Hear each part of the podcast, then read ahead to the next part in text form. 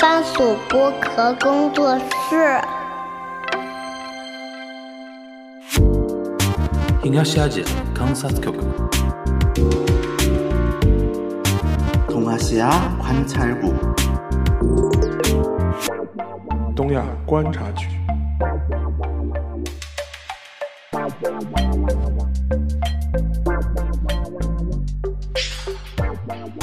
Hello，大家好，我是樊一茹，大家好，我是安青。欢迎收听本周的东亚观察局啊。嗯，又出大事儿了啊！每次出大事儿呢，就是很多人现在都已经有一个呃，怎么说呢，一个文案的样式来艾特我了。嗯，就是樊老樊一茹不要再睡觉了，因为我每次不是节目上线都半夜上线嘛，然后我就去睡觉了嘛，然后中午起来什么的，樊一茹不要再睡觉了，日 本又出事儿了。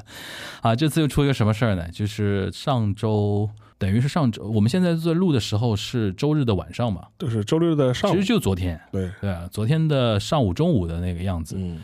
安田文雄在就是地方视察兼那个选举活动的时候，对吧？在和歌山县嘛，和嗯对歌山县的一个海港，对，对啊，海港的边上，然后在做，我看他的那个样子是在做视察，因呃为演他讲，他要是他当时是要准参，备去演讲，对，他好是像准备去演讲，因为当时他去和歌山县县干嘛呢？他是要为当地的那个众议院补选对造势，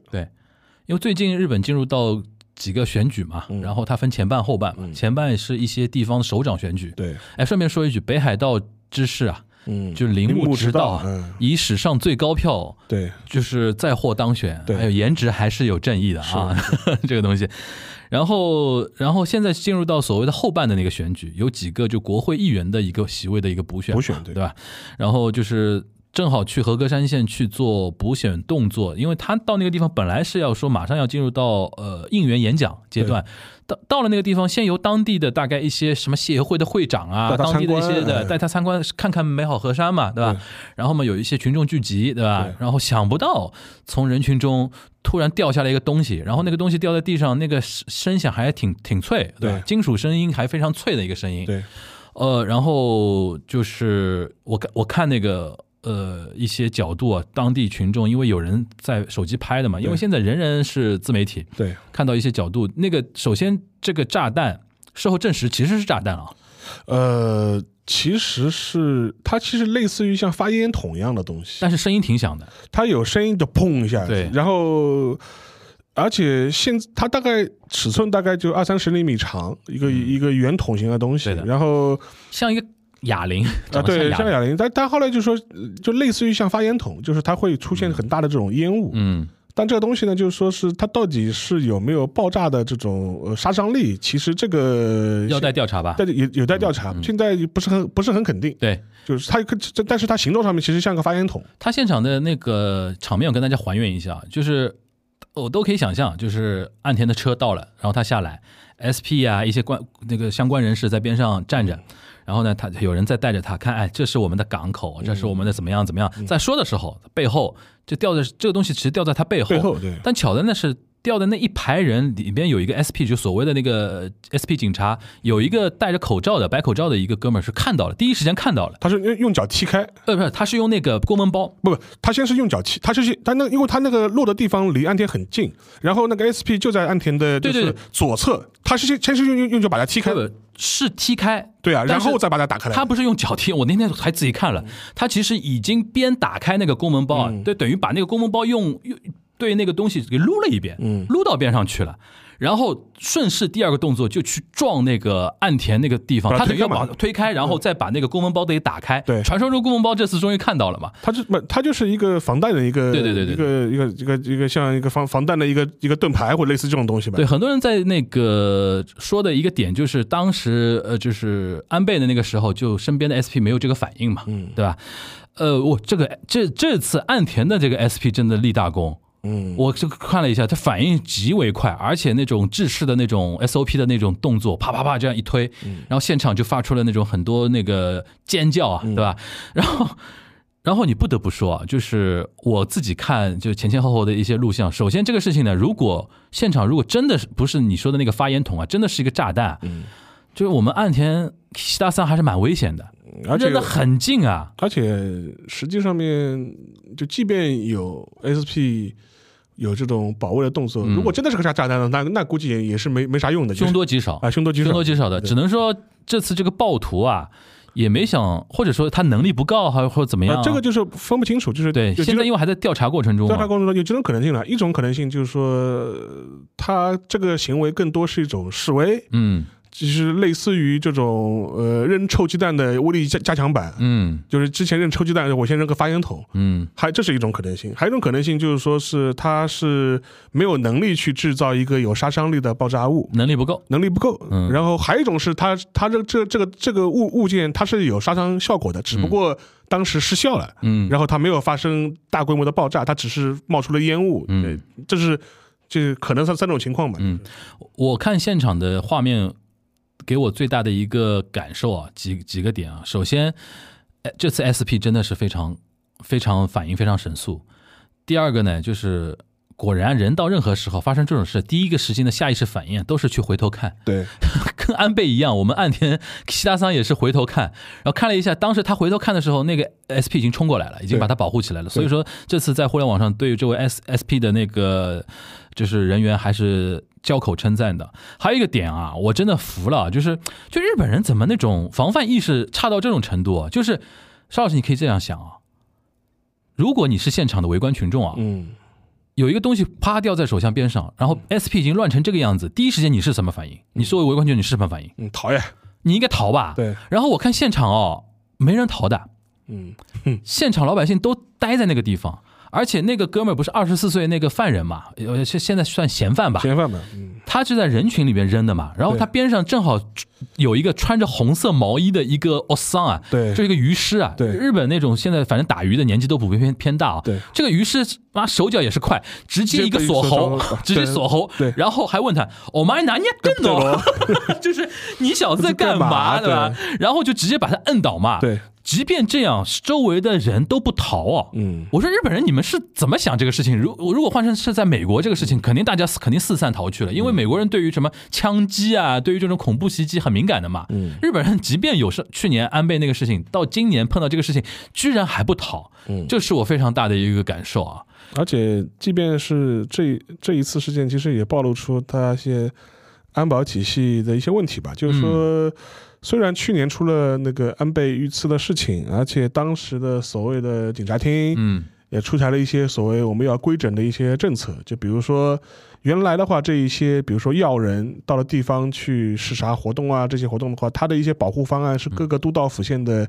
警察本部自己制定的嘛，就说啊，举个例子啊，安天来和歌山县了，那和歌山的县警，那我要我们要制定保卫计划。对，呃，是呃去年正正是因为出了那个安倍的事情之后呢，当时警察厅，也就是日本最高的这种警察管理当局吧，嗯然后他当时就出了一个新的政策，就意思是说你你你们以后所有的这种要人的防卫就保护的这种方案啊都必须事先报给警察厅，嗯然后我们要等于是要审核你这个防卫有没有问题，嗯然后加强那个防卫工作嘛。嗯但现在看下来的话，其实这一次实际上也暴露出他现在这种政策上的这种调整，可能更多都是一种官僚上的一种有名无实吧。有没有实吧，或者是这种到底有没有多少实际实际作用。嗯总体来看的话，还是非常的松松。呃，举个例子吧，就是说他这一次像那个那个发弹筒、那个发烟筒吧，就是它落在那个岸田的位置，离他非常近，大概也就两两三两米以内，两三米这样一个距离了。嗯两米以内。然后那个就是投掷这个物品的那个嫌犯吧，嗯，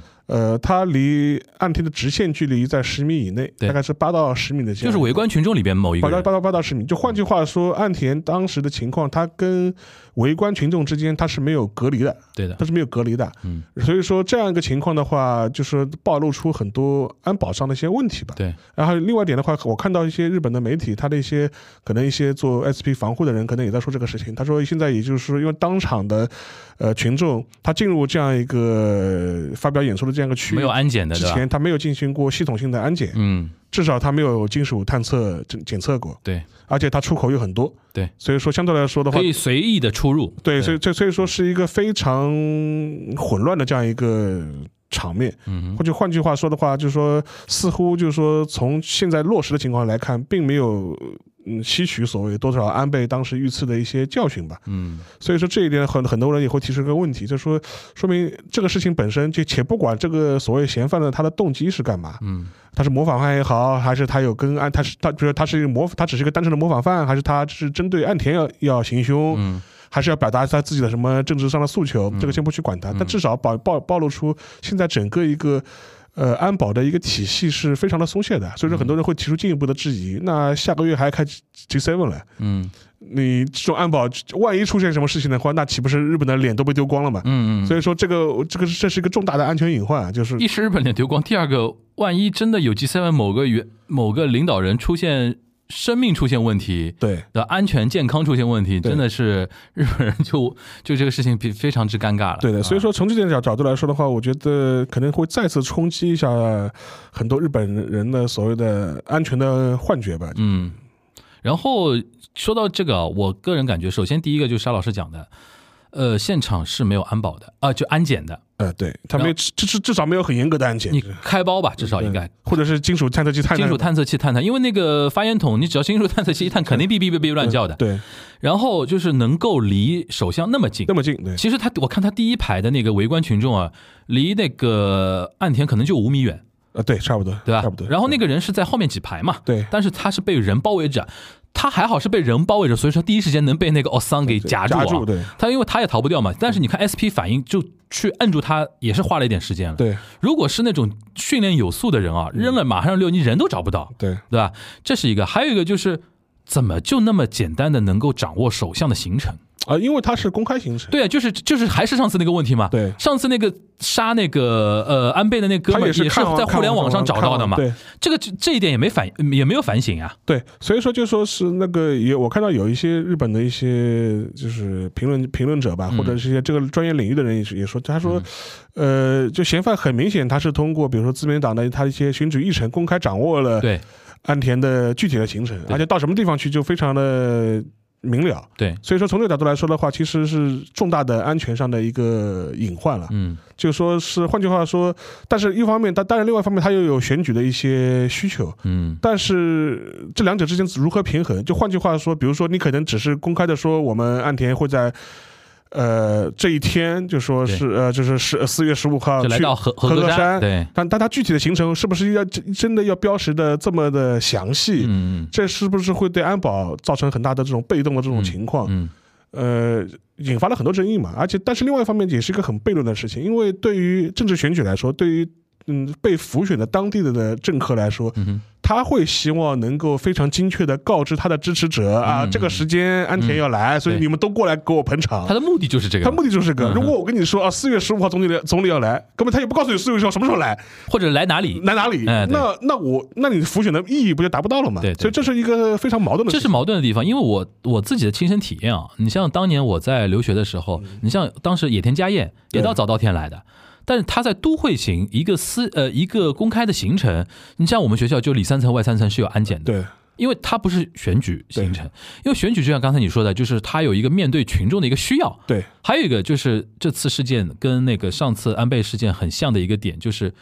都是在所谓的地方对气候，对，地方的那种松弛啊，那种警察的那种那种那因为因种，为他平时也也不会碰到这种没事儿的呀情况啊对，平时没事的呀。对吧？我这个我这个港口这个这个小丁啊，对平时都是老头老太太，对对吧？平时都是就是互相人都认识的，对又太平的不得了，对所以说那个老头子为什么会夹着那个年轻人说这句话？他就说你你为什么要做做这件事情？你不知道你后面还有一句，意思是说你做这件事情会给我们这个地方蒙说羞，对就是那些地方大家都认识的，而且很怕那种什么风评被害啊那种事情。但倒过来一想，这种地方往往又是政客非，尤其像自民党那种地方的政客，他的票就是票仓，农民票嘛，农民票就在这边。对你说他来到这边，然后跟你很远的也不互动的，然嗯后在讲堂里边里三层外三层那那种安检，大家会有反感。而且日本政治家也非常呃，就是看重所谓的街头演说对，而且这也是一个日本的政治文化。对对就对说你不让他政街头演说，他就会去，因为这两天就是日本选举季嘛，就是我问了问。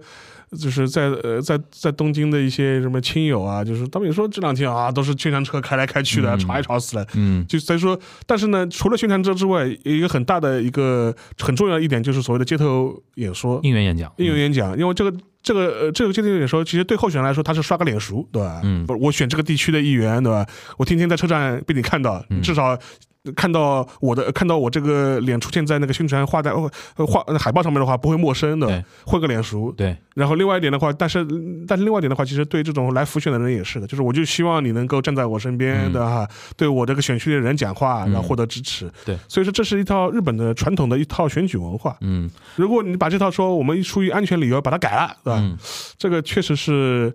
呃，很多人是很难接受的，而且但但我有一种微妙的感觉，就是连续两次啊，尤其这次是针对现任首相。虽然这次明显现任首相的 SP 的级别或者说他的那些能力啊，可能会更好一点啊，但连续两次出现这种事情啊，是不是以后我们可能就再也见不到那种相对平和的日本社会了？就是至少在选举场合，大家的那种神经会更敏感，或者说他的一些举措会更严格。呃，是不我是会成为一种契机？因为连续两次嘛，我觉得未必， 我觉得未必，因为我我我昨天判断这个事情之后，嗯我我发了一个朋友圈嘛，嗯我当时发，他说他说，因为很多人会说啊，怎么是没日本社会，呃，怎么也变得这样，对就是激烈的吧。但是我就说，我觉得我觉得也还好，我我更多是把它视之为一种传统的复兴。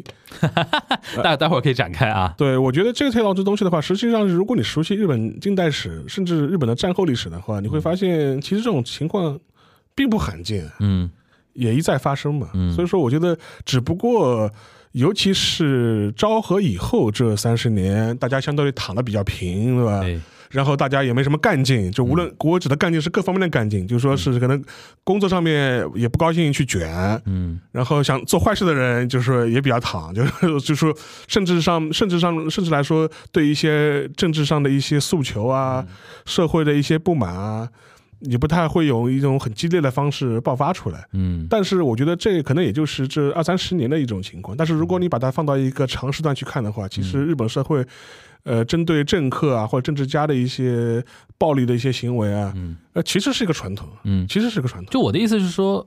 你觉得这次也不足以让对日我觉得本我觉得上下改变一些行为模式，我觉说得以我后我们在选举的时候，就大家稍微我举个例子吧，就严说是严格一点之类就很的。简就很简单。岸田这一次有惊无险之后，他下午继续行程啊，对，他下午继续站在和歌山杰压和歌山站的街头广场跟大家进行演讲啊，对，然后拍着胸脯说啊，我们不能屈服于暴力啊，嗯，就是我要还是要贯彻我们，这是我的民 主。 啊，我们贯彻我们的理念啊嗯，，它还不是照样进行进行？对，如果我们可以设身处地想一想，如果你发生在美国，嗯如果拜登参加一个什么选举选举的造势活动，他也会的嘛。嗯如果遇到了这样一个情况之下，下午怎么可能还会继续形成呢？嗯，那百分之百肯定是调整了嘛，或者是怎么样？对，但是岸田还是在和歌山县继续他的行程，嗯我觉得这也能显现出一种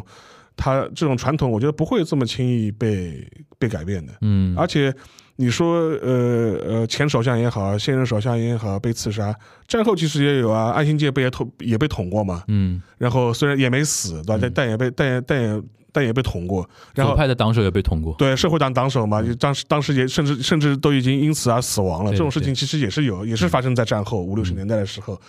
但是即便是这样，但是他这样一套选举的这种模式、这种方式，还是继续下去了。嗯所以说，我觉得不会有这么轻易的改变。嗯我觉得，我觉得未必。就是，但我觉得，哪怕你那个电子探测器这种可以稍微有可能就对是吧说，有可能就是以后就说是就是我们标准嘛，就是像那个呃乃木坂 AKB 的偶像们偶偶像握手会看齐嘛，啊、就现在偶像偶像握手会也很危险的，不偶像会也会，他是要求那个就是比如说有那个技术检测、嗯呃检测啊，因为或者之开前包发生过有人用刀片划伤对对对女 idol 花的， idol 的事情嘛，嗯大然后我们现在大不了我们政客跟 idol 享受一样待遇嘛，就就。就就就这个这个我我觉得这个要求还是大家还是能够接受的，能够接受能够接的能够接受的，但是你不让他握这个手，好像说不过去的，就是两边都不呃我都不接受，就说是那个这个政客和 idol 不接受的，我握不了手了的，嗯就说我粉丝粉丝也不接受，粉丝也不接受，就是选民也不接受， OK 所以说我觉得这是我觉得这是这是两两方面，我觉得可能。你让他真的就是改变他这样之前的这种行为模式，我觉得很难。但是有可能会加一点步嗯骤啊，那我们就做个安检吧，然后过个金属门吧，大大大概就是这样子。嗯，你还记得昨天这个事情发展之后，日本各方的，你现在观察下来，日本各方的反应吗？我觉得大家还是有一种，也不知道应该说什么了，就是这个是点有点奇怪，对吧？对因为第一时间调查，它好像也不是那个去年那个事情的所谓的后续啊，那个什么事情，对吧？就没有那种组但织有性可的能是受了启发，模仿犯嘛，模仿犯有可能是模仿犯受嘛了启，发嘛。嗯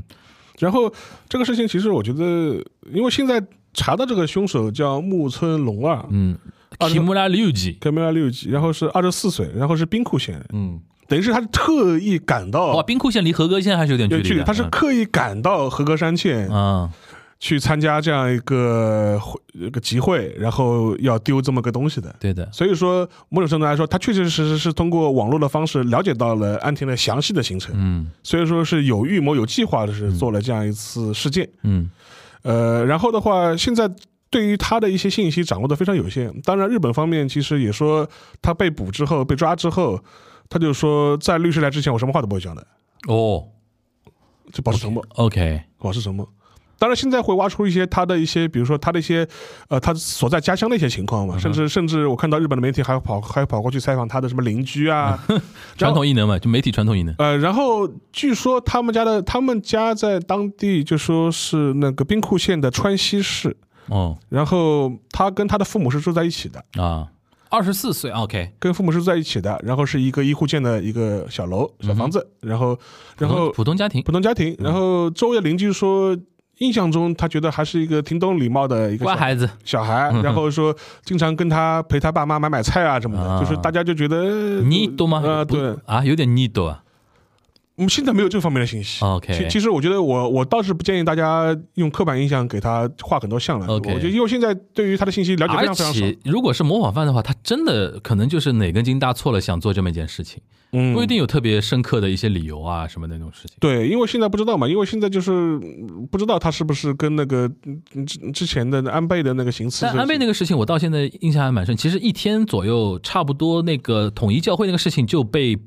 挖出来了。是的，现现在就是现在他到现在没报这个东西，说明他没有什么可值得说的点。对，所以说我我觉得这个当然大家也也有待观察了，但现在的话就是看他的到底动机是什么，他是一个。随机式的行凶，反正我就是看你们这些政客不爽，那我就捡个大的，对，对对对这，是一种方式。还有一种方要式，啊结结黄杠，要嫖嫖娘娘。就是还有一种的话，他就是他就是冲着安田这个本人去的，啊，这也是种可能性。所以说，呃，现在的话就是说这种动机，我觉得揣测，我觉得还还都很难说，还有的有待观察。而且他现在给我感觉就是说他也很清楚嘛，他他也我觉得他应该也也预料到这样一个后果会是什么样的，所以说他当时就很明显的说，我说反正在律师来之前，我什么话都不会说的，就保持一个芥末的这样一个状态。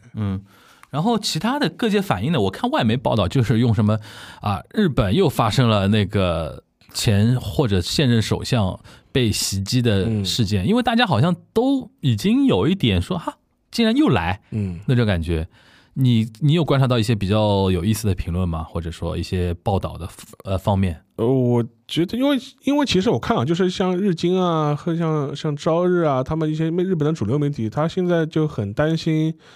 什么情况呢？他就他就觉得呃我们我们在这种情况之下，下个月的那个 G 三到底怎么开？啊，就是会很很担心这个情景，而且觉得是蒙上了一层阴阴影，蒙上了一层阴影嘛。然后另外一点的话，就是说是一些，比如说除了自民党以外的一些政党的一些表态呢，也都很无聊，就反正就是说啊，我们反对暴力啊，我们谴谴责暴力啊，就说是没有失力点，嗯要要支持那个是就就民主选举的，就是正当进呃举行啊，嗯就是没有什么太好的一些失利点。而且这一次顺带提一句，就之前的呃地方选举的话，呃在野势力除了维新会，呃就是日本维新会有非常大的斩获之外，其他的都乏善可陈。嗯总体来说的话，就是说在野势力还是不不太行，嗯而且甚至也爆出了日本共产党日共内部的一些内部的一些纷争， 嗯，那这个已经有几个月了，呃，就是内部的一些纷争，有有人下课上，啊、对，有人下课上，嗯就是啊，你这个志为何夫，怎么还在当啊？就是对对对就对就就是就属于这种， 对，就是弄了很多纷争，以至于这一次选举当中，那个日日共在地方的很多议席就丢了很多，嗯所以说也是个不太好的这样一种状态。嗯然后与之相对的话，日本国金会倒是在关西大跃进的，嗯就是属于一个大跃进的状态。嗯然后基本上除了几大都市的一个呃市长市知识长市长知识拿到之外，对吧？一席也是形成了一种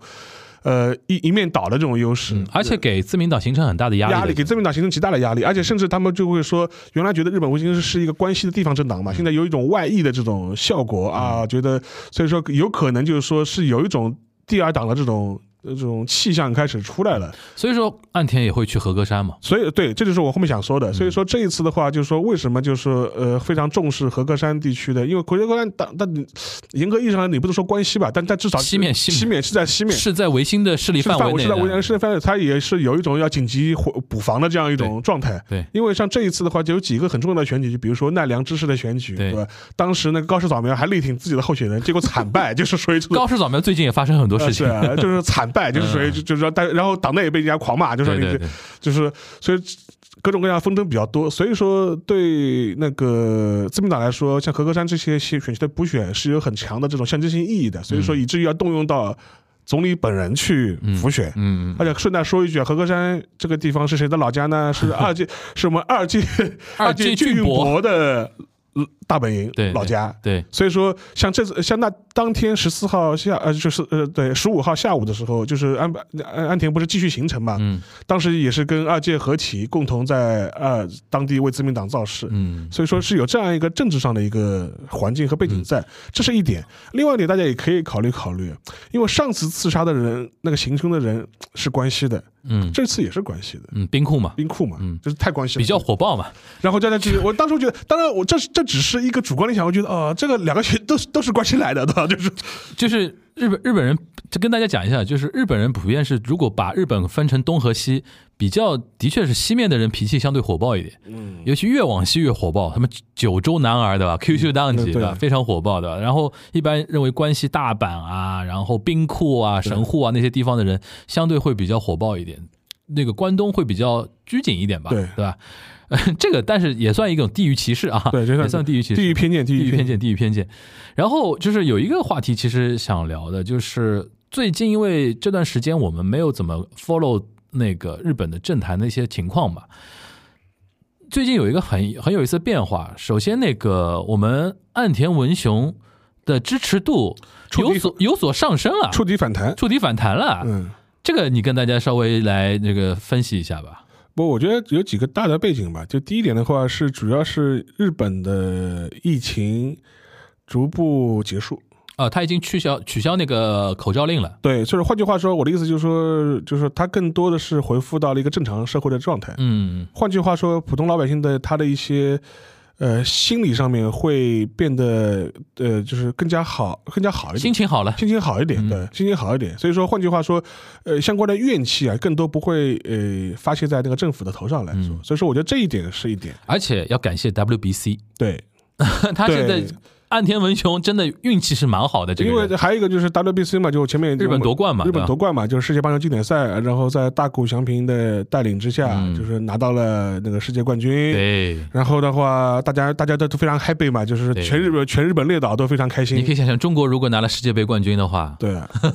对，而且是就是，所以我觉得从从这点角来说角度来说的话，就是外部环境对安田比较有利，有利有利嗯有利有利。然后疫情趋于结束，然后活呃社会生活逐渐恢复正常，而且经济也有点稍微有点回暖的那个样子，比如说游客开始多起来嗯了，对，又开始多起来了，啊中日之间航班开始恢恢复，复了。对然后那个，然后然后体育上面呃 WBC 又夺冠啦，对然后这就是老百姓就是让老百姓高高兴的事情逐渐多了起来。阿盖路伊纽斯个对 k Kiko- i Kiko- k o k i d e m a s 就那种感觉，对对，然后所以说以至于就是说是相对来说，呃，明星上面就是稍微大家比较喜悦一点，嗯对先喜悦一点，这对我觉得这是所以说对他的那个支持率是有帮助的 哎。那你觉得然后，这这一炸嗯，对他会有同情同情加分吧？我觉得也还好，因为为这一炸好像没炸出什么，对他太一大的动静啊他他一没死二没伤的，就是对对对就是说对下午还活蹦乱跳地去那个继续浮选，我觉我得第一时间，我昨天第一时间真的以为是两颗子弹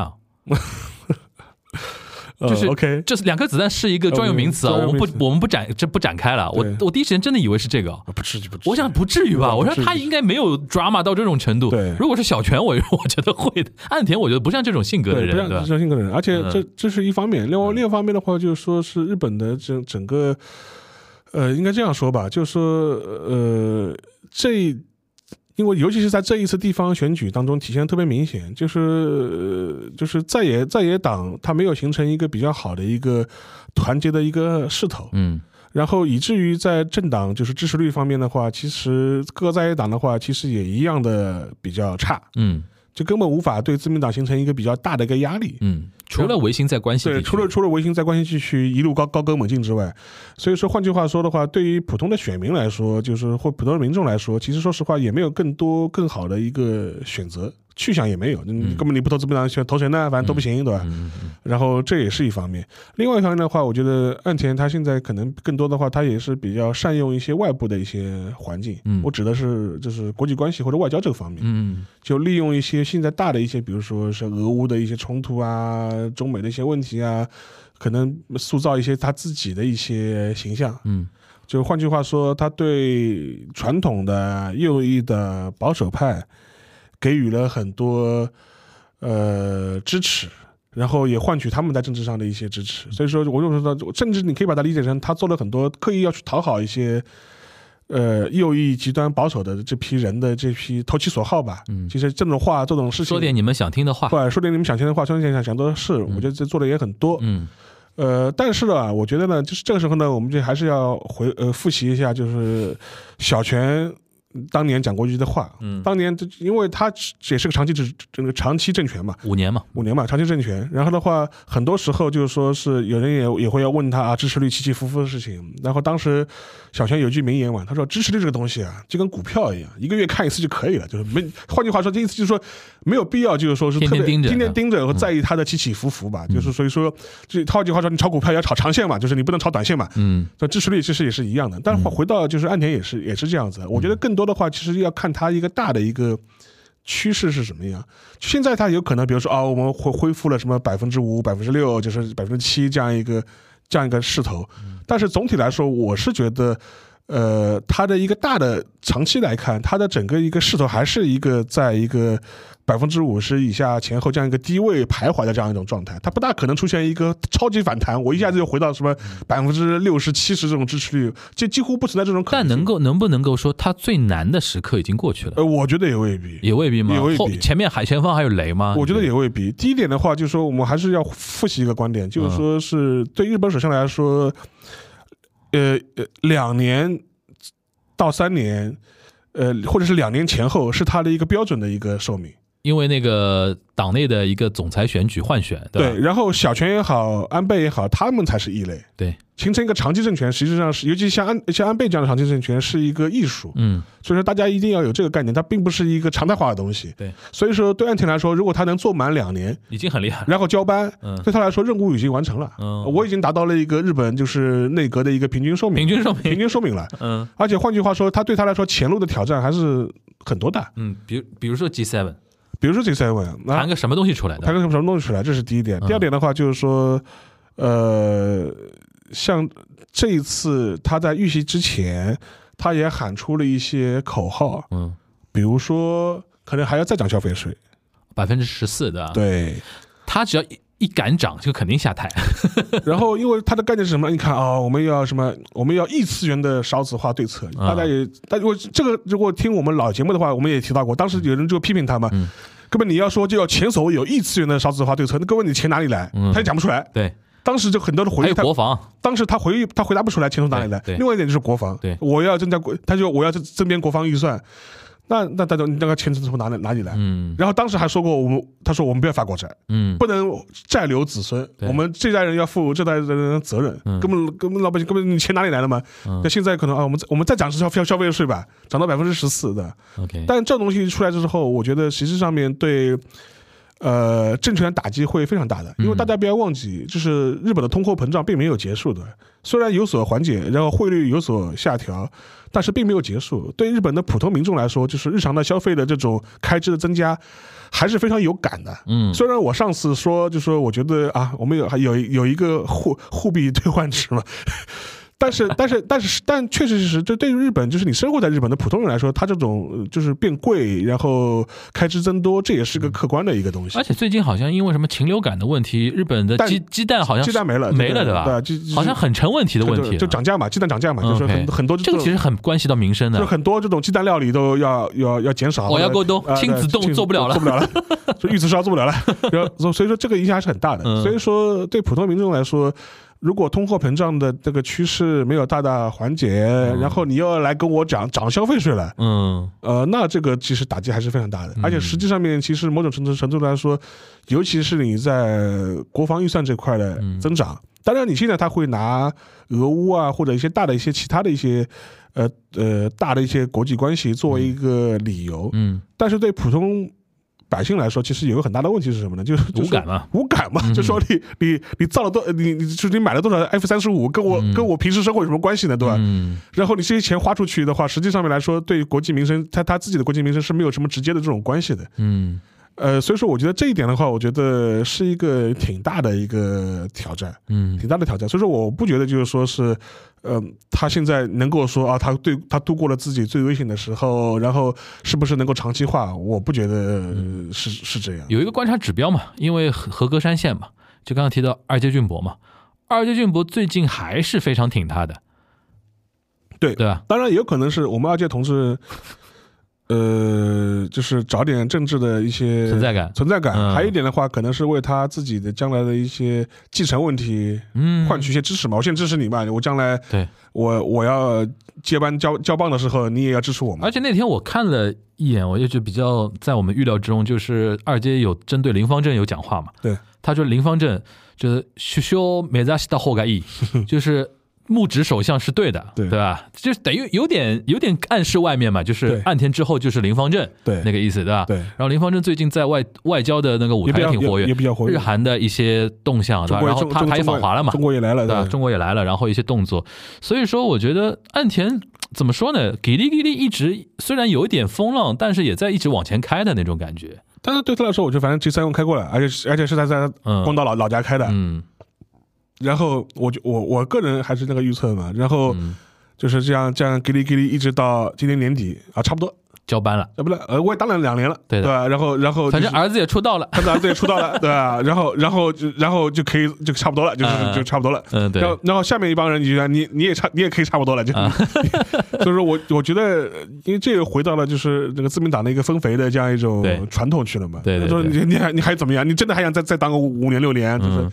我我下面同志不答应。啊嗯，讲到自民党分肥，我觉得要讲一讲高市早苗啊。最近我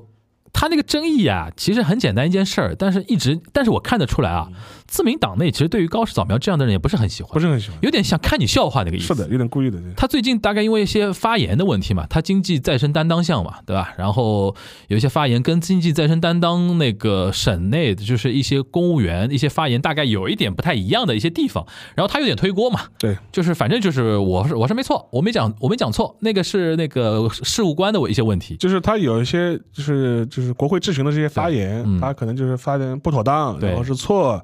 有错漏，然后就被那个在野党那个抓着拎出来了嗯拎拎拎出来了嘛。然后他意思说他不撤回发言，对，然后他本来想甩锅那个一些事事务官官僚，对官僚不帮他，对，不背这个锅，不背这个锅哎呀，这个反正反正就这个一看就是属于那种，果然高市早苗属于那种平时啊，就是没有好好在党内修行，或者说没有就是非常强强的那种人望，毕竟是一直跟着安倍，对吧？就就就是是太阳没了嘛，太阳没了，你这个月亮人家也不认了。谁谁卖你账的？对啊，然后这次搞得有点难看了啊对。然后所以说，跟你跟你刚才说的，就是他支持的那个候选人人，在这次的选举中，奈良选举奈良选举不是惨败嘛？惨败了，说明就像我们刚才说的，安倍没有那么多年执政下来，没有好好的培养他的一些嫡系啊，或者说接班的传承的一个东西。然后这次不是他侄子是来那个参选嘛对？嗯 哎呦，我看了那个演讲，一塌糊涂。水平是一塌糊涂。阿贝阿贝上就安倍家和岸家的那些嗯二代三代，真的一代不如一代，嗯，真的水平真的是一塌糊涂。然后我觉得自民党现在应该也看看透了，就是就是说。那一支的，就是风光的年代，可能已经过去过了。去过去了现在可能非主流那那一波，就是以红十会为代表的，可能真的是现在以相对要更稳健一点，是有这种感觉吧？对，因为安倍当年其实有一个很大的原因就是他从来不认为他虽然首相当时不做了，嗯，但他并不认为我在政治上退休了。对，而且我们当时也也说过嘛，就说哎呀，估计过两年年又又回来来了嗯就这个完全是有可能的嘛。他就是被刺杀完全是一个意外。对，所以说嗯他当，所以他根本没有考虑过说我自己的接班人的这个对问题对，的就就说我那个派系，我还要自己手里攥，至少攥个十年嘛，对我怎么可能现在要考虑接班人的问题呢？对就对对是，对对，所以说，呃，然后以至于就是说，他现在其实他的派系接班是一个很大的一个问题，嗯，就是包括那个地震天光一啊这批人也是跃跃欲试，在想要接班，嗯，但是不是能够接得过来，还是会导致这样一个原来自民党党内最大的派系分裂，而且我觉得狄真田跟高市早苗，媒体也好，党内其他派系也好，跟一些公务员团队都不喜欢这两个人。对，因为平时这两个人啊，一个是没什么本事嘛，因为只是说一些呃那个问题发言。对，狄真田官有个特点，干脏活太多，对对对对对对。就是就是张败败光了人品了，已对对经对对吧？路人缘太差了，对所以说他们这两个人，我觉得都接不起来。对，然后但然后除此之外的话，就是没有什么能够服众的这样一个接班的人，或者是众望所归的这样一对个接班人。对，所以说，将来这个派系的走向其实也不是不是特特别看好，我觉得很有可能就就散掉了。就对是，但自民党呢，现在危机感呢，哎除了维新给他们一些压力呢，他们危机感整体上也是不足的，因为还是那句话，在野党不成事儿嘛，对吧？对这是最主要的一个问题。所以说，就看维新对它的外溢效果，将来在在下一次选举当中能够到什么程度了。就他如果真的能染指关东，或者染指到国政里边到一定数字以后，真的会可能会让这些 这些人跃跃欲试了。而且我觉得维新会也蛮有意思，就是当然我们也说过了，维新会很多观点其实比那个自民党还有极右在极右啊，还有在右啊。嗯然后， 但是我前两天我看一个发言，就是那个桥下彻，嗯，他就他现在就变变成一个像一个媒体明星的这样一个状态嘛。嗯对虽然虽然他现在远离他这个党务的一些运，他是运他是维新会精神导师，精神导 师。呃有一次我看个发言就非常有意思，就是嗯大大家讨论什么呢？就讨论那个嗯那个 TikTok 啊，TikTok，嗯 TikTok，他说哎呀，我们日本人像你你看美国要把 TikTok 禁了的，我们要不要追这个追随美国什么的嗯乱七八糟的，就是一堆。哪怕是一些在野党的发言人啊，嗯这些发言讲话也都是非常谨慎和保守的，嗯意思是啊，这个要注意什么是不是数据安全保护啊，乱七八糟的这种东西。嗯那乔教授的发言，我觉得也蛮有劲的。他意思就是说，哎，就是我我认为不该进，我就不应该进那个 TikTok，就是嗯我就就就这个这这个东西，因为这个东西的话，我觉得这个是这个正是日本缺少的东西。啊日本这在这个方面就是缺少这种平台，缺少这种技术。我们现在做的事情不是把它禁了，而是要什么就是学习学习，对吧？嗯就就说就他说，然后就是将来至于将来自己日日本人能不能自己开发出类似的东西，那是再说，对吧？但是现在你把它禁了之后，那日本人肯定是开发不出来的。嗯，他聊的角度比较奇怪一点，奇怪，就是很，我觉得很很很有意思。所以说，呃，就是日本维新会吧，就是说它这它这样一种体系本身，我觉得就看一看看看它当这之后会不会，呃，成为一个有力的一个第二大党，然后至少在某一些选区能够对自民党构成很大的一些。竞争嗯现在就无非是做这样一个观察，除此之外，其他在野党目前看下来都就基本上都成不了事。然后说到在野党，就不得不说两个人了，嗯就是东谷义和和那个立那个就是立花孝志嘛。嗯，他们这个党现在居然也发生了党争，这个先跟大家讲讲东谷啊，东谷真的是被除名了。呃被除名，然后可能会面临诉讼的风险，对对吧？现在他应该还躲在那个中东中东吧？对是不敢回来嘛？应该是不挽回的。对吧？他回来一旦回来就是被拘了。对，对吧？因为面临的官司有很多嘛，然后现在他在视频里面哭天喊地的说：“你们不不要针对我的家人，或者怎么怎么样那种感觉嘛。对，然后他之前的话就说，因为他 被那”个他是选上了参议呃对院啊，被现在被除名，嗯被 NHK 当时的 NHK 党，因为现在这个党也没了，都是 NHK 党改名字了。现在这啊对个党 NHK 党就说是推为候推为参议院候选人嘛对，是当选了，当选了，是当选了，但是问题是他从来没有报道过，对，也没开过没会，开过会，后来无是。法行使议员职责的。对，后来是当时的参议院也通过了一些规则审议之后，嗯他们那些所谓的就像像你可以把它理解成像纪律委员会吧，对然后就开闸问斩，意思就是说他无他无法履行议员的职责，然后就把他除名了。先是最后通牒嘛，对你你几再号过来几号之前一定要回到日本国内报道向议会报道，不行我们就除名。后来是除是除名除掉名了，除名掉了。对对，然后他可能还面临一个诉讼的风险啊什么，对因为他这几年爆料爆的人蛮多的。对，现在大家一看，哎呦，你风向不对嘛，就开始说要告你了。告你了，对，然后他现在真真实感受到一些压力了，对吧？然后他所在的那个 NHK 党立花孝志立花孝志也面临很多诉讼的问题，自己也吃官司，自己也吃官司，就是可能过了没几个月，一突然这个这个党的一个那个怎么说呢，一个动向，嗯一个一个一个气质，马上就发生很大的一个变化，这也是很很有意思的一个点啊。然然后后他现他现在后来改名之后变成变成叫什么女子 A 什么什么 AKB 什么四十八党的，啊对对对对对就是也要搞一个，就是恶搞嘛恶，搞，嗯，就恶搞政坛然后嘛，还他一直是贯彻这个东西。然后找先是找了个女党首，对，然后然后另外一个人他党内另外一个人跑出来说又不承认他的党首地嗯位，就变成了一个党内的这种这种争端那。么小的党还 内斗，然后那个选出来的那个那个女党首，反正一个就是一个三十多岁的一个年纪不是很大的一个女生吧，嗯还指责说啊，我们我怀疑这个党内的党内的资金，什么政治资金，什么被挪用啊，被贪污啊，嗯然后就就一地鸡毛，对对。然后现在等于立花也好，东谷也好，对都是一脑门子官司，这真真正正意义上的一脑一脑门子官司脑啊！门子官司现在所以说整个局势呢，日本的政治局势呢还是这样，就是呃，自民党温水煮青蛙，对但是目前看起来也不会有遇到非常大的一个挑战。对然后呢，在野党呢，大家各自乱各自的。你刚才提到日共，日共也是这个问题。对，内内内讧，日共一个小年轻的一个议员还是什么？他是议员吧？应该好像是议员议。员议员议员，公开指责志卫和夫嘛？和夫啊对志卫和夫是日共的委员长书记长。对书记书长记书长记长书记长，书记长，他们叫书记长。然后那个说他那么多年一直处在这个对位位置，上面，而且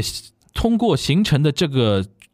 机构和程序是不是民主的？对你那个志维和夫你自己要讲清楚，对你到底那么多年霸占这个位置终身制啊，终身制到底是不是合理的？对。然后日共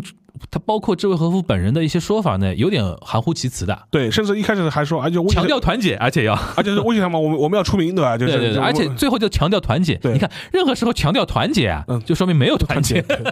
但是这个问题其实是点的蛮对的，啊，其实其实当时就有有以，其实这一套，我觉得其实以前也有很多人批评过嘛，对就是批评日共是红色贵族嘛，就对对对对， 就对是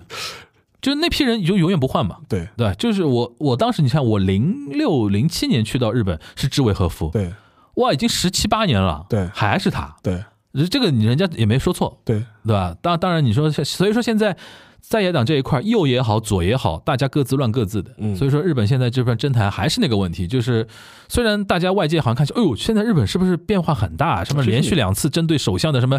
袭攻击啊，这个社会是不是要乱啊，或者怎么样？其实还好，其实还好，其实还好其。实还好，啊，那我们就要分析下面一个话题，嗯，就是上次我记得在安倍那个事情之前，我们那天聊东谷义和的时候，带出了一个关键词啊，叫“愤怒的周年”嘛。嗯而且好巧不巧，刺杀安倍的那个是叫山下彻吧？对，山下彻，山下山下彻也对吧？对山下彻也就是一个愤怒中年，对对吧？所以说那天我我那天我们觉得说，哎呦，自己还踩的还蛮准的啊。然后这次呢，我们一看就是扔炸弹的那个哥们儿呢，才二十四岁，二十四岁，非非常年轻。常年轻的，那我就说，哎，我说这次是不是我们能给他一个定义叫绝望的青年？嗯。邵老师，你觉得呢？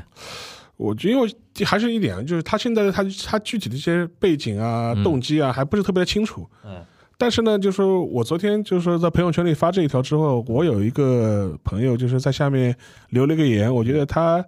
也能反映出一个一个一个面相，就是说他说他说啊这么年轻才二十四岁，然后他说我的对啊，然后他就跟我回了一句，他就说他这些年，然后在那个推特上面也跟很多的日本年轻人有很多的这种交流，然后就普遍发现大家都是一种，呃，就是我那个朋友就是在我的朋友圈下面留了一条话，我觉得还是蛮有道理的。他就说我这一年在推特上和日本年轻人聊天，明显感受到一种抑郁的情绪和自毁的抑情绪郁，啊，抑郁的抑郁的情被绪压抑的那种情抑绪。郁的情绪和自毁的倾向。嗯哼，我觉得，呃，这个这一点的话，说不定还是蛮准确的把握了现在很多年轻人的一种心态，嗯，抑郁也好，自毁也好，我觉得这是两可能是两个关键词。对，就渐渐走向绝望吧。嗯，因为抑郁的结果，自毁其实是体现出一种绝望的心态。对啊，我们其实之前说过嘛，呃，首先我们说什么呃，日本年轻人政治冷感这个话题，已经我觉得甚至现在已经跳过冷感了，不用多讲了，对。他们已经对政治已经不抱任何期待了。对。然后的话，这一点的话，我也可以分享个观点，就是嗯我这一次三月份的时候，哦，我个我本来本来就想 Q 你，这次应该有近距离对观察一些。三月份的时候去东京，然后就嗯碰到了一个我的朋友吧，我的一个朋友，然后他反正年纪大概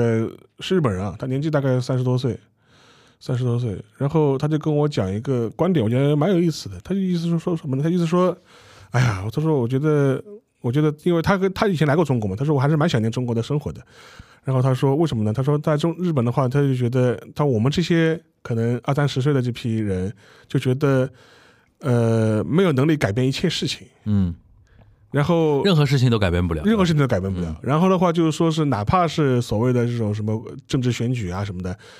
呃，选来选去还是这样一个结果。他他不觉就不觉得就是说我政治参与能够改变任何事情。嗯然后我在他就是说他意思说他我在我自己的就是呃就是那个所所工作的那个机构里面，其实也是这样一个情况，嗯就是反正这套行事规则也都是他们老一辈人定下来的。嗯然后呢，我们也改变不了，就只能这样机械的照搬的去执行下去。嗯哼然后他就觉得嗯非常没劲，嗯他就觉得还是在中国好。他说：“你看你们在中国，对吧？就是他他就是说他说，虽然有的时候从站在日站在日本角度上来说，虽然乱哄，有的时候会乱哄哄的，对吧？嗯，但至少你们能改变一些改变一些事虽情然。是激动的大陆，对吧？对但至少是改变的大陆。对，啊就是有些事情你你们真的能改变。嗯然后呃，当还后面的的话是他他的个人观点啊，嗯就是我也不是很同意。嗯你就是说他的概念意思是说，你看就你看你们的防疫政策，对吧？嗯你看说变就 变，他他他他他说，他说我放到我们我放到我们日本对吧？但那要变起来，那估计难就难得很，对吧？嗯他当然，这我觉得他可能是一个站在呃外人海海外，他有一个滤镜的观察，对就未必是能够反映出实际的情况。对对对但他为什么会有这种反应？我觉得他也能反映出他的一种情绪。对，这个情绪是跟日本社会是息息相关的一种情绪。对，然后因为他算是他应该也是做学术相关的一些工作，对，对吧？这个其实我觉得就很值得聊的一个点啊，就是呃，这里面有两两种东西，就是日本现在年轻人的那种精神面貌啊。你刚刚说从抑郁到自毁啊，这是一种，就是还有一种我想跟你聊的，就是前段时间啊，其实这个话题一直有人。少部分人吧，在 Q 我，但一直没机会讲。前段时间，日本发生一些就是跟互联网有关的，就是社交账号有关的一些，就是针对一家那个回转转寿司店的一恶搞事件，恶搞事件。对那个其实我很想跟大家提一提一嘴，因为一直没有很好的一个角度去切嗯嘛。其实那个事情也能反映日本现在青年人的一种感觉，嗯，对吧？首先，自毁是一方面；第二个，其实那种道德约束感的丧失，然后对于什么事情都无所谓。对，现在有这种感觉。那个事情是什么事情？很简单，日本有某家非常知名的回转寿司的连锁店，突然有一段时间在互联网上出现很多。因为我不知道大家平时对于回转寿司有没有一个概念，如果去过日本玩过的朋友应该知道，就是呃，你或者是坐那个吧台位，或者是相对坐那个沙发位，然后边上是一个回转寿司的一个轨道在那边转，然后上面有很多那个寿司刚刚做完的或者已经做了一段时间了，然后在上面转嘛。然后之前有段时间频繁出现一些年轻人去拿那个寿司，然后比如说去舔一下，然后放回回去，对，对吧？类似于这种恶搞的那种东西，然后网络上出现了很多人模仿犯，模仿犯，然后虽然后面有很多人去讨伐这些现象，甚至有的人说我们要保护那家寿司店，因为那家寿司店很有可能因为这个事情。就是受影响品牌形象受受受受影响嘛。然后很多时候我们要保护它或者怎么样，形成一波又一波的一些网络上的一些舆情吧，所所谓的那些东西。当时我当时就在想，哎，大家平时不是说日本人比较温文尔雅嗯啊，彬彬有礼啊，怎么现在感觉好像这种恶搞的事情也越来越夸张了，或者说形成某一种，哎，你做我也做，嗯然后我比你更夸张，甚至其实这个事情在那个寿司店之前这几年，其实陆陆续续一直有，比如说在便利店里边那个那个熬点的那个汤里慢面慢放什么放东西啊，对对吧？各种恶搞嘛，然后去便利店开人家的，或者把那个什么膨化食品捏碎啊碎之类对的，然后这种事情其实。我觉得几个点，首先是年轻人感，第二个跟社交网络媒体高度相同，对，推波助澜，推波助澜，然后那个自拍啊，然后他拍啊那种形形式，然后再加上那种网络上的持续发酵，所谓的延上的那种对效果啊什么的，这这个事情我知道，我不知道那个沙老师你怎么来看的？我觉得确实是有种相关性的。嗯我觉得你甚至可以把这一次岸田的这一次遇袭的这样一个事件吧，你可以把它大理解成也是一种自毁啊，对，也是一种自毁啊。你而且如果如果啊，嗯，这个青年他丢出去的东西本身，其实是如果事后被证明他是没有杀伤力的，他他就是一个发烟筒，嗯，那可能就是就是恶搞嘛就是一种大型的一种恶搞，不，他就这就是一个大型的寿司事件嘛。对，对吧啦？就是就是这，我也我我也知道我杀不死你，我也其实说不了，我也没胆子杀死你，但是对我就是要搞这样一次事对事情。对对，然后你说他有什么具体理由吗？可能没有，他可能就是一种情绪上的一种宣泄。但是他的他他们其实对于自己的效果，因为。我在想，他这个事情，他应该也知道，他做做么做这么一件事，他的人生基本上是毁掉了。对对对对对，这里面是体现了某种自毁嘛？对但同时，你说那种呃，在社交网络上，他比如说舔一下寿司的对人，他不觉得这个事情他会互联网人格社死的，对因为后面是被人抓出来了，对，他被社死了，然后后面反悔对啊，对或者或者这种事情啊，这个事情就让我有有一种感觉，现在日本年轻人的精神世界的那种构筑跟传统的不一日样本年轻人完全现在不一不样。太一样了。对，因为沙老师之前提过嘛，你说昭和以后怎么怎么样？昭和之前，昭和之前虽然有那种年轻人所谓的下课上嗯啊、青年将官啊那种事情，但是给人感觉有一种奋发的，或者说他至少自己是义正辞严，他有一套自己的说道的东西。现在的年轻人做很多事情没有的。就没道理，你知道吧？对对而且就是恶搞了，就已经是对，就是的就希望大家就是镁光灯看着我就可以了，对或者说怎么样，自己觉得好玩儿对在自己的兄弟朋友面前耍个帅、耍个宝，对吧？你我敢做，你敢不敢？那种对那种心态，这种其实是某种后退吧。是的，然后这种的话，就是可能在这个社交媒体的两个平台上，就嗯会放大这种效果。对，放大这种效果。所以说，从这个角度来说，我也看到过，就是很多呃人就会做做一种感就感叹吧。当然，我觉得就是嗯大概就会说，哎呀，就就觉得啊、日本的很多这种什么服务精神啊，不如不如以前啦，就是这这种言论也很多嘛。嗯，我觉得某种程度上，可能第一可能是一种。呃，老一代人的一种滤镜，嗯一种这是一方面，但另外一方面的话，可能确实是确实如此。但与其说是，呃，不如以前的所谓的服务精神啊，或者这种这种工作的态度啊，可能更多来说，就是对现在的这一批年轻人来说，他会觉得，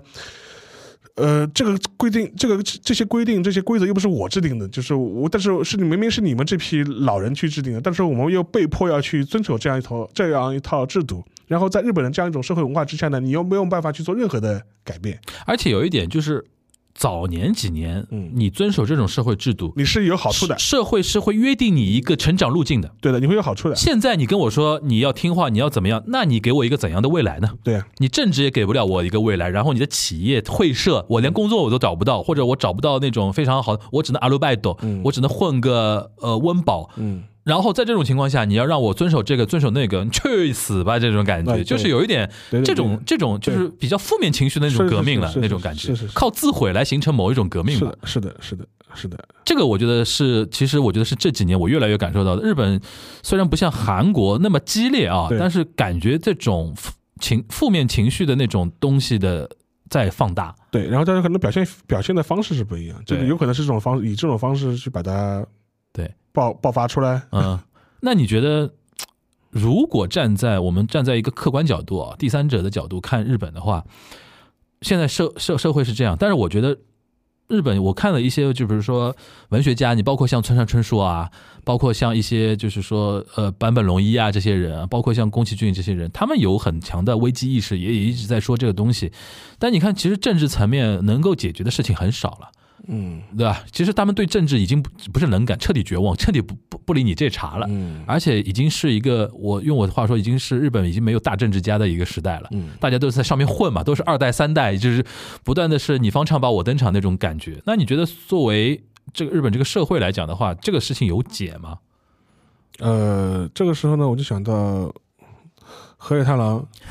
嗯这前些年了，嗯前些年他反正发表过一个政见，然后这个政见以至于招来了很多日本的这种比较右翼保守的一批人的那个批判，嗯追着追着他骂，嗯他大概意思是什么呢？是他说他以前当官僚的时候，就是当当相关负责大臣担当大大臣的时候，都讨论过问题，什么就是讨论过日本的一个移民问题。嗯就当时的讨论的说法，就意思说我们要定那个移，就是说现在就是说移民政策到底是紧了还是松了，还是还是还是还是怎么样？嗯当时他抛出一个看法，意思就是说，就是说现在就是全日本所有的这种外来的这些定居者，嗯大概在人口的比例大概多少？他说大概现在大概是大概百分之二不到一点，嗯就是大概是这样这样个比。他指的是可能是拿到永居的人啊，就是拿到永居的这批人，百分之只有两两三百万，啊，就两三百万，百分之二不到一点。嗯他说大概大概在这样规模。他说这意思是说，当当当时他跟规那些官僚是说，哎呀，你现在不要讨论说我们要什么限制啊，或者是要要提高标准啊，嗯你等到了百分之四再来讨论这个问题。嗯，就换句话说，他是放宽一倍，他的认为是说，现在人还人不是太多，还是太少，还是太少。嗯然后的话，这是他的一个观点，对他甚至也会觉得，他说就是要更好的去吸纳就是合适的移民嘛，就就是外国的人才外，国的人才或者合适的移民。但是反过来说，我觉得其实对日本来说也是的，就是他真的要解决他的很多社会问题的话，同意，他就是要新鲜的空新气，鲜的空气，嗯然后开放移民。对，但是这一点的话，你说日本就是可能也有一些政治家或者是一些官僚，可能有类似河野的这样一种认知，嗯，但是也有相当多的一批人是整体上是哎是非常保守的。骄傲如日本呃这个对国对家怎，么能让怎么让你们怎么能让你们随便来吧？就是就对就就这种这种这种情绪也是很大的，所以嗯所以说，我觉得对日本来说，他的一些未来就是看他能不什么时候能把这种情绪给克服掉。对，但是呢，当然了，其但是但是呢，另外一方面，比如说他现在日本国内，他现在也是。呃，就是有一些远见的人人吧，他可能也有这个意识，甚至比如他也会主导政府出台一些相关的一些政策。但是日本社会有的时候它是有这种这种保守的和排外的一面，还是客观上是存在的，而且是非常强大的。所以说，我觉得对日本人社会来说，他的未来希望就看他是什么时候能把这种这场这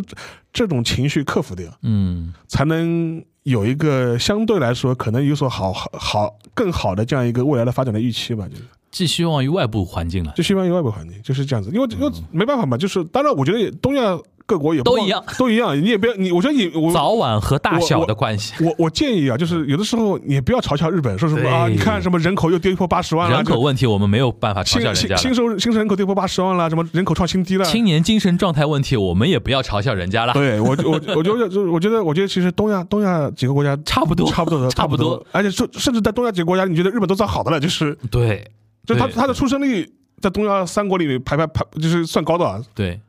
一点四啊，我记得是一点四，还而且而且他的很多社会矛盾的烈激烈程度其实都不算最高的， 不算最高的，不算最高，绝对不绝对不算最高的对，啊哪怕丢了发言筒，对，绝绝对不算最高的。所以说这个话题聊到后面，其实非常东亚性的一个话题，就是好像我们都难以避免这这个东西对，逃出东亚卷房。逃得出来吧？你觉得？我觉得其实日本，我觉得从日本社会角度来说，相对来说，那我们扩大讲，嗯，你觉得中日韩能够逃出东亚卷房吗？就中日韩的年轻人怎么样？因为我一直在呼吁我说我，相不，年轻人我应该出去。看看我啊不是。我，我相对来说，啊我嗯就是我这个当然当然大大家可以讨论，但是我相对来说，我觉得就是东亚东亚三国里面，我觉得日本已经是最不卷的了，嗯日本已经是最不卷的了。嗯就是就是就是你你你问问韩韩国人，嗯对吧中中国我我中国我暂不评论的，你问你问你问你问问韩国人，嗯而且我认识一些在东京生活的一些韩国人，嗯问他为什么有，我说就是当然他可能在日本生活也比较稳定啊。他嗯说为什么不回韩国？他说啊，韩国太卷 了，韩国太卷了。那我是觉得说，整体上中日韩东亚的青年人啊，你实在不行的话，放眼世界也是个放眼好世。界，对，放眼世界我，现在非常赞成年轻人，你先去，嗯比如说那个什么，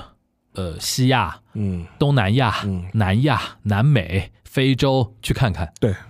说不定机会就在那边。是的，然后我最近关注了一个油管上的一个日本的一个账号，它是一个 business 的的一些节目嘛，它有个节目非常有意思，就是拍那个视频嘛。嗯它它海外有一个编辑记者，就是拍海外创业的日本人。嗯，哎，我觉得这种节目倒挺好的，对的给年轻人一些视野先打开嘛。对对对，我到现在还记得，我当年刚进早稻田的时候，问我一个日本女同学，哎，我说你有没有想过去什么哪里去留学啊什么？她说没有想过，日本不是挺好的吗？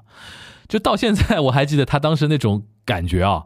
我当时就觉得说，哦，我说我说你们那么。就是自我感觉那种，因为我觉得零八年、零九年，我们会觉得说，作作为中国留学生来讲，就是中国超越日本 GDP 的那个趋势已经很明显了嘛。